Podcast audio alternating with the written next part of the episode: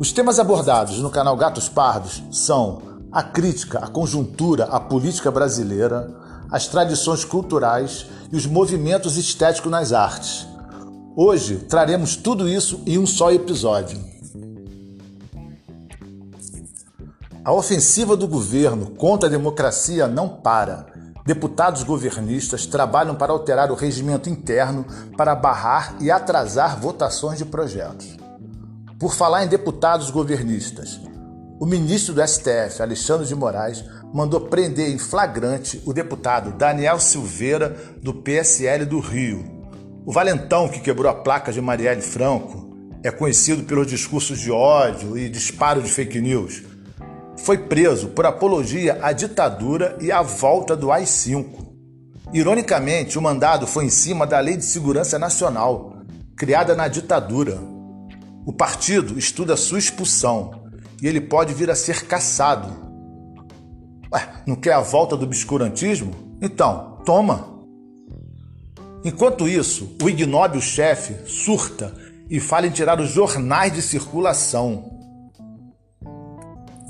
Isso me dá a deixa para lembrar com saudades daqueles domingos em que a gente abriu o segundo caderno de O Globo e o caderno B do Jornal do Brasil para a Ilha das Crônicas de Arthur da Távola, Carlos Drummond de Andrade, Fernando Sabino, João Baldo Ribeiro, Afonso Romano de Santana, Zuenir Ventura, Otto Lara Rezende, considerado o maior de todos, e ainda tinham os cronistas esportivos Armando Nogueira, João Saldanha, Sandro Moreira.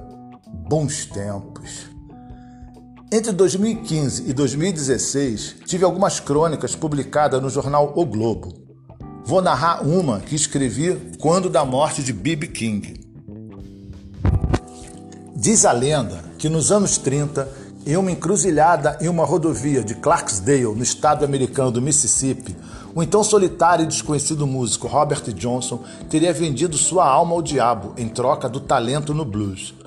O diabo tomou o violão de suas mãos, afinou um tom abaixo e o devolveu a Johnson.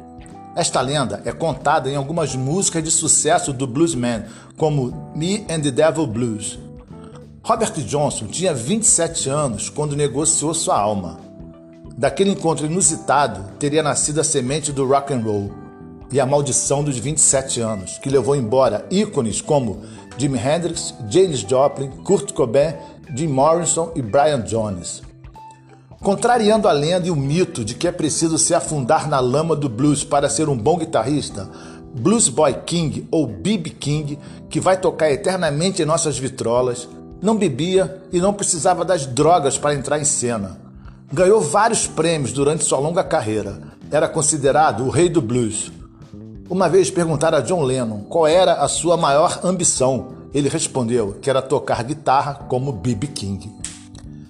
Respeito muito a genialidade de B.B. King no trato com Lucille, ou Lucille, era assim que ele chamava sua Gibson, mas sou atraído pela lenda e por todo o absurdo que possa vir a ser produzido por ela.